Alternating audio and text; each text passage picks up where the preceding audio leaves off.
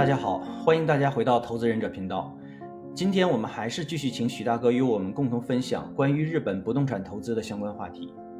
前几期节目中啊，我们已经聊到了日本不动产投资过程中啊，如何避免落入投资陷阱，如何获得徐大哥啊，跟大家分享一下如何让你手中的物件做到保值和升值。那么首先一个问题呢，就是我们在选择物件的时候，在选择一个物件的时候，是不是物件本身的素质就会影响未来五到十年的物件本身的保值或者升值的前景？那么这些因素呢，又有哪些？请许大哥跟我们一起分享一下。行，这个其实还是接着上次讲，我们其实在这个选择物件的时候呢，呃。如果是这个分开的小户型，那就另当别论了啊。如果是那个 Tava 的话，一般都会是那 SRC 嘛，就是日本叫铁骨这个啊混凝土结构。但是我们作为那个投资一栋楼的时候，我们通常就会首选就是这个 RC 的，就是混凝土结构的。为什么选选会选 RC 呢？第一，它是那个呃折旧的年限比较长，这个便于税务规划嘛。啊，就是说你你可以在很长的时间内对它进行折旧，嗯，那么第二呢，呃，钢筋混凝土的房子呢，它耐久性也会很长，包括它的隔音呐，呃，隔温呐，包括它的这个，嗯，就是给人的感觉也会很好。就是说，同样的房子，如果 RC 结构和铁骨或者木造的，通常的租金都会贵个百分之十左右。啊，差不多就是这个样子啊，所以我们选择那个，如果是有条件的话啊，选择的话，我们首先是选择 RC 的。那么选择这个这个，这是第一哈，你选择的这个东西。那第二呢，你自然是这个房子要进行维护嘛，这又牵扯到上一次我们说的这个，在选购物件的时候，你要对物件进行一个评估。嗯，比如说买到这这个物件以后，那它屋面防水，外墙。是什么时候涂装的？屋面防水什么时候做的？日那个日本的屋呃屋顶防水的系统基本上可以，就是说新做的话也可以维持十年左右吧。呃，一般七到八年是没有问题的。然后后面会不会有问题，取决于平时的保养。那有一些上面会，就是说，比如说那个有有的树叶啊，你没有及时清理啊，平的屋顶它就是积水嘛，它会导致老化。然后那个这个得经常清理，这个呃考虑到这些平时保养的因素，它通常可以坚持到十年甚至十五年。屋面防水，然后外墙是什么样子？如果您您那个是选择了一个铁骨结构的话，您还要看一下，就是就是说有一些细节吧。我就是讲一个小的 tips 啊，就是您摁一下这铁骨，就是两墙中间那个缝的那个胶嘛。如果很很硬了，就说明这个楼的确需要呃保养。如果还是挺有弹性的话，就说明它防水是没有问题的。所以这这些小的要点，其实在选购的时候也是要经常注意的。呃，基本上，嗯，一栋楼的时候，就是说首选就是钢筋混凝土的，就是 RC 的。然后你次之吧，其实我我感觉次之我可能更喜欢木造的，因为木造的将来解体啊，或者是改造。还是有空间的。这铁骨是最难以改造的，也是如果铁骨腐，就是说基础腐烂的话，这个改造起来难度是非常大。所以我觉得这个，嗯嗯，我我的这个选选择基本上就是这么一个思路啊。那这个确实是颠覆了我以往的认知啊！我一直以为这个钢造的要优于木造的结构的。那么这样看的话。听大哥的这个确实给了我一个新的认识。那这么说的话，应该是木造的对于后期的改造啊的成本应该相对来讲会更低一些，是吧？呃，是这样的。铁骨造的，特别是在这个呃嗯八十年代末期以前的，在个七十年代的铁骨造的，因为它当时的使用的这保温材料大量是含有这个石棉的那个呃石棉的蓬松材。然后这个防腐和隔温是直接喷在这个铁骨上面的。按照日本最新的这个环境保护法，就是一个呃非常难以处理的这个物质，它这个价格非常昂贵。如果您想这个大规模改造的话，呃，可能是这个嗯，需要另外付相当的费用，所以在您选购这个东西啊，是是实际上是需要注意这个东西的啊。如果有计划拆除这栋楼的话，您是需要顾有考虑的。如果说这栋楼，比如说九十年代的，呃，它没有这个物质，或者是在更长的时间内，您不想改造这个楼，比如说这个楼还可以持有二十年、三十年，我觉得这个倒是不用呃去考虑的。但是如果它已经很破了，您想租几年，然后把这个楼拆除的话，这个就需要仔细去考虑了。因为铁骨如果是腐腐烂的话，嗯，我个人认为这个。代价太大，进行这个大规模翻新，比木造的代价可能要翻倍的。嗯，我个人理解上。那么我是不是可以这样理解？呃，是选择钢造还是木造的，主要还是取决于你未来几年是不是有大规模改造的这样一个意愿。对，您理解的是是这样的，就是说，如果是。呃，您有大规模改造的意愿的话，因为一般木造不会超过三层嘛，一般就三层以下。嗯，然后那个进行改造，包括拆除的话，费用也比较便宜。呃，如果是我们现在啊，我们现在基准价格大约是一个瓷包哈，就三点三平米啊，五万五左右木造的。但是如果是铁骨的话，可能啊，可能就超过十万啊，就是一个一一平的话。而且，如果是这个铁骨灶里边有其他的物质的话，这个价格就，呃，得另算了，就没有没有一个定论了。基本上拆除就是这个这么一个样子。那您指的一平是指的是土地面积的一平，还是建筑面积的一平呢？建筑面积。建筑面积。对，三。还是建筑面积。嗯，对，是这样的。那这成本还是挺高的，其实。是你要拆除的话就是这样嘛，所以如果是长期持有的话，呃，您肯定得需要一个对这个物件进行翻新嘛。有一些就是说住户可能住了十几二十年嘛，如果退租的话，呃，可能对这个比如说壁纸啊、卫生间的设备啊，可能要要进行一个更换，这个要要具体看您在上一次接手的时候，他有没有大规模维修的记录。和那个房间内部的各室的那个维修记录，我觉得这个也是我们在评价一个购买一个物件的时候一个重要指标。我们需要就是确实的、也真实的去拿到这个资料，我觉得这个也是一个要点。无论是对于钢筋混凝土、钢造或是木造也好，日本政府对于房屋的修缮周期有没有一个明确的要求呢？或者您这边有没有一个建议啊？呃，一个什么样的修缮周期？比较合适，对于投资者而言。哦，呃，日本政府是没有说法，因为为什么？因为日本的这个呃建筑都是一个私有的嘛。你私有的话，政府是一个小，就是说日本政府是个小小政府，它权力很小的，它没有行政强制力，除非这个建筑就是造成了可能对住户产生的这个直接危害，比如说这楼已经歪了，就是已经不行了，它马上要倒，那您您现在把这个楼，或者是有。呃，比如说火灾上的隐患，这个电线呐，或者是煤气啊，你有这个方面的问题，它会强制你进行去更新啊，否则的话它是不会的。但是通常来说哈，通常来说，一般的一个一个一个新的楼啊，无论是这个 RC 的也好，铁骨也好，木造的也好，在未来的二十年内都不太需要进行大规模的维修。你像 RC 的话，可能在三十年内都不需要大规模的维修啊，因为。它只要是能保护好这个它的这个呃防水，那基本上它就会非常好。嗯啊，当然了，我说的这个是不经过就是大自然灾害啊，比如说呃大地震，那九五年的阪神地震以后，很多那个房子也会裂开嘛，RC 的它也会有裂纹嘛，这个就得另外处理了。我说就是正常情况下是这样的。嗯，那作为投资者而言啊，手里的物件持有一段时间之后啊。他可能达到了最初的投资目的，那比如说可能是拿到了身份，或者拿到了永居等等，那么可能会开始考虑出售自己的手里的物件。那么在出售之前，您觉得有没有必要我们把这个物件呢重新进行一些整修，啊，让我们的物件呈现一个更好的状态？那这样的话，在出售的过程中，出售的过程中会不会能达到一个升值的这样一个效果呢？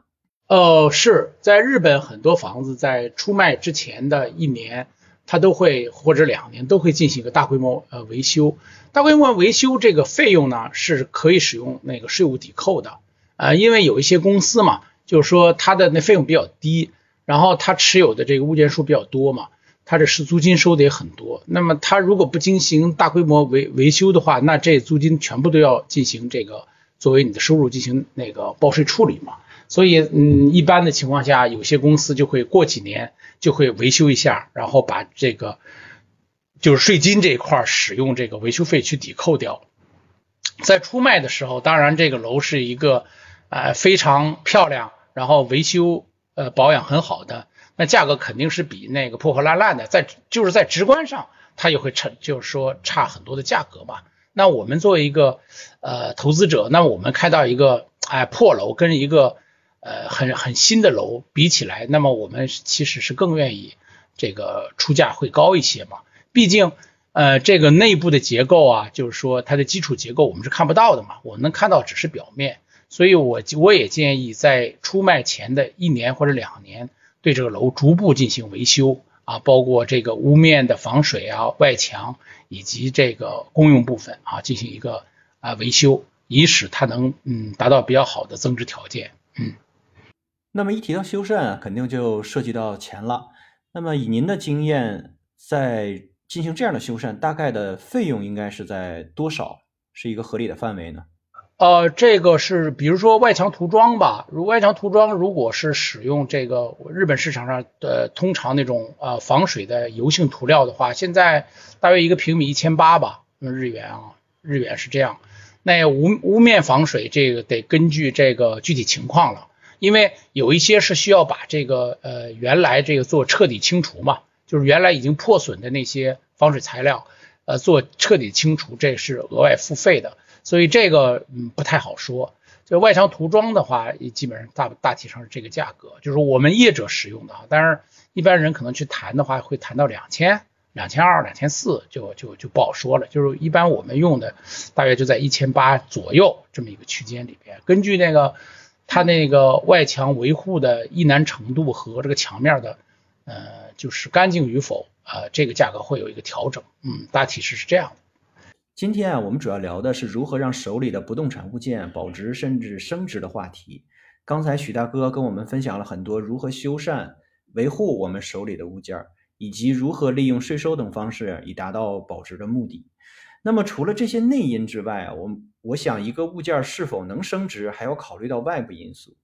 这个外部因素也就是大的市场环境走势如何。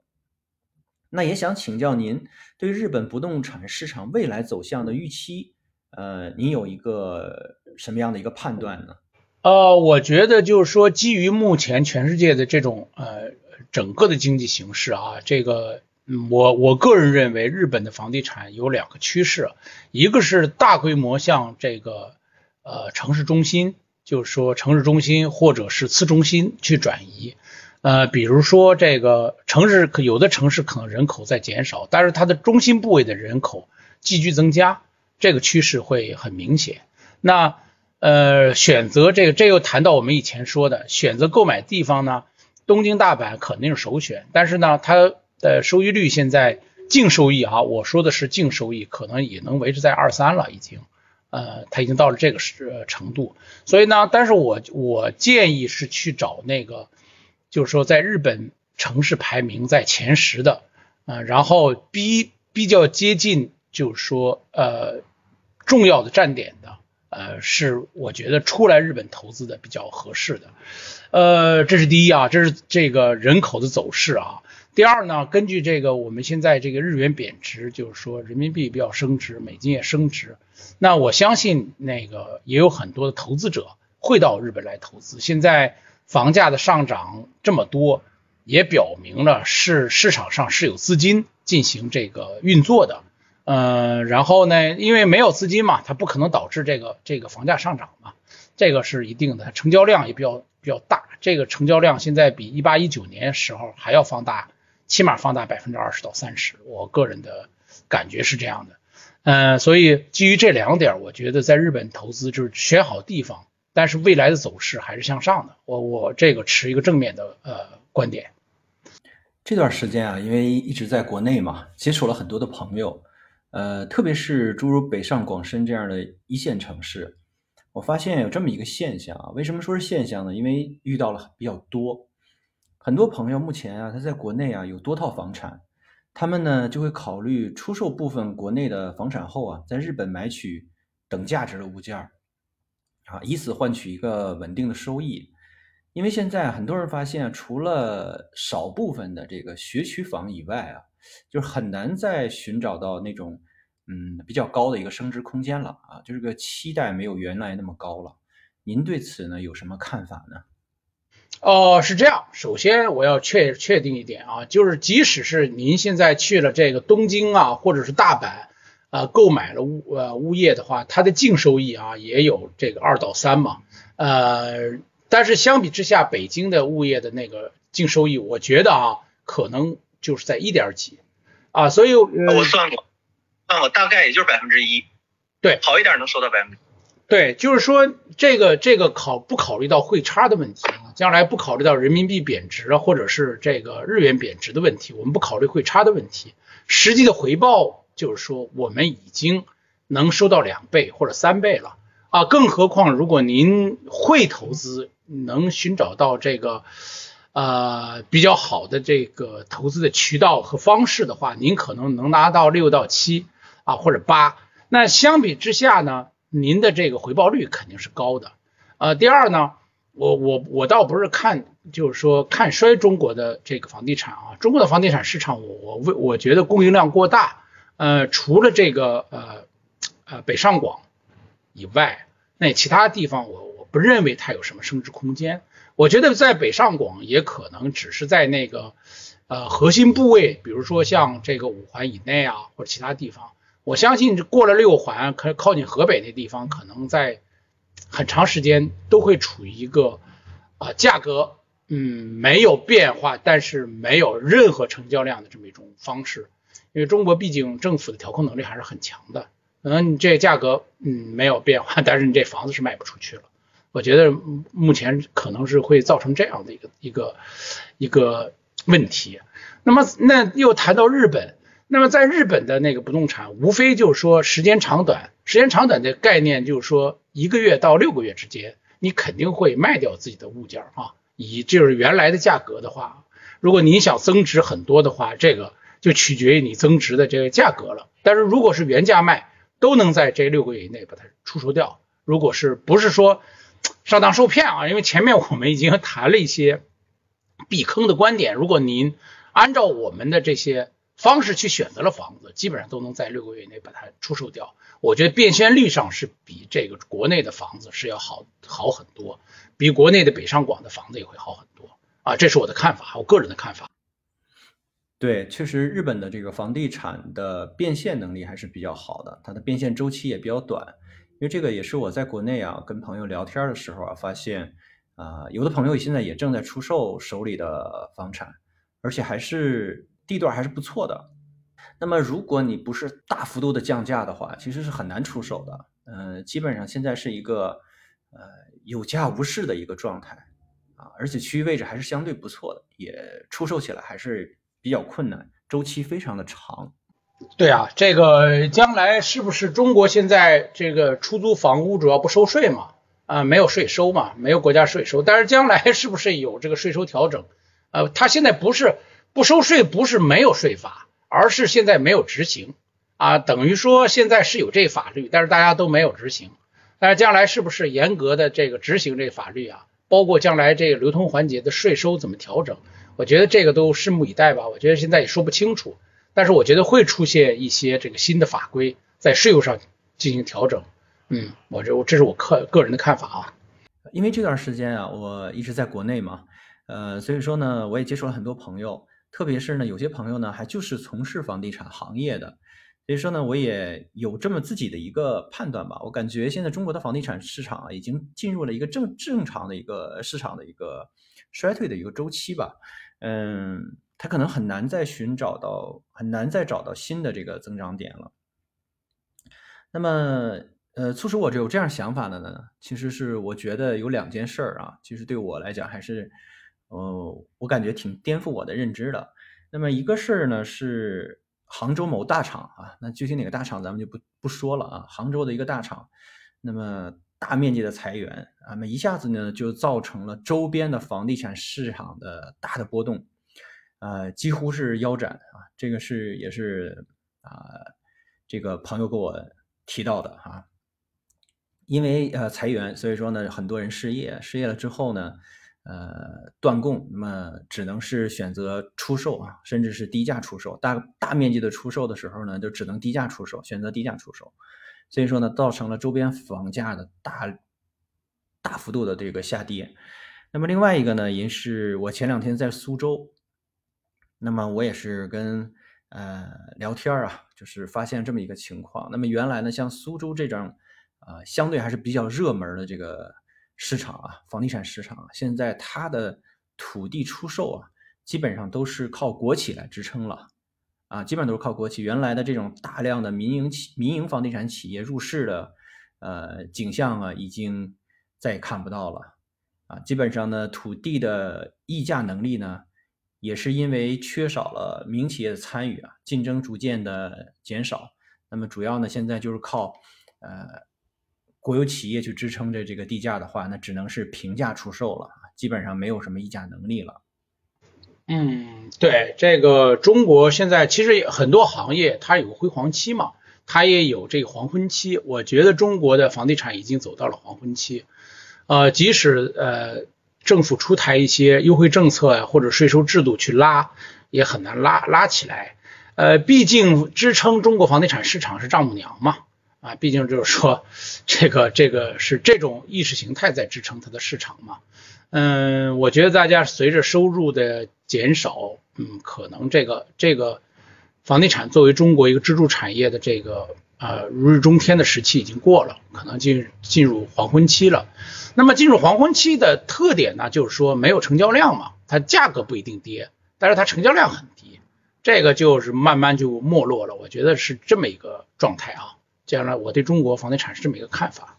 那么这期节目我们先聊到这儿，非常感谢许大哥又与我们分享了这么多日本不动产投资的实用信息。不客气，这个这个您出差还还还这么热心，也要感谢朋友们的热心支持。下一期节目呢，想请许大哥聊一聊，在日本不动产投资过程中啊，你会遇到哪些税务问题，以及该如何去应对。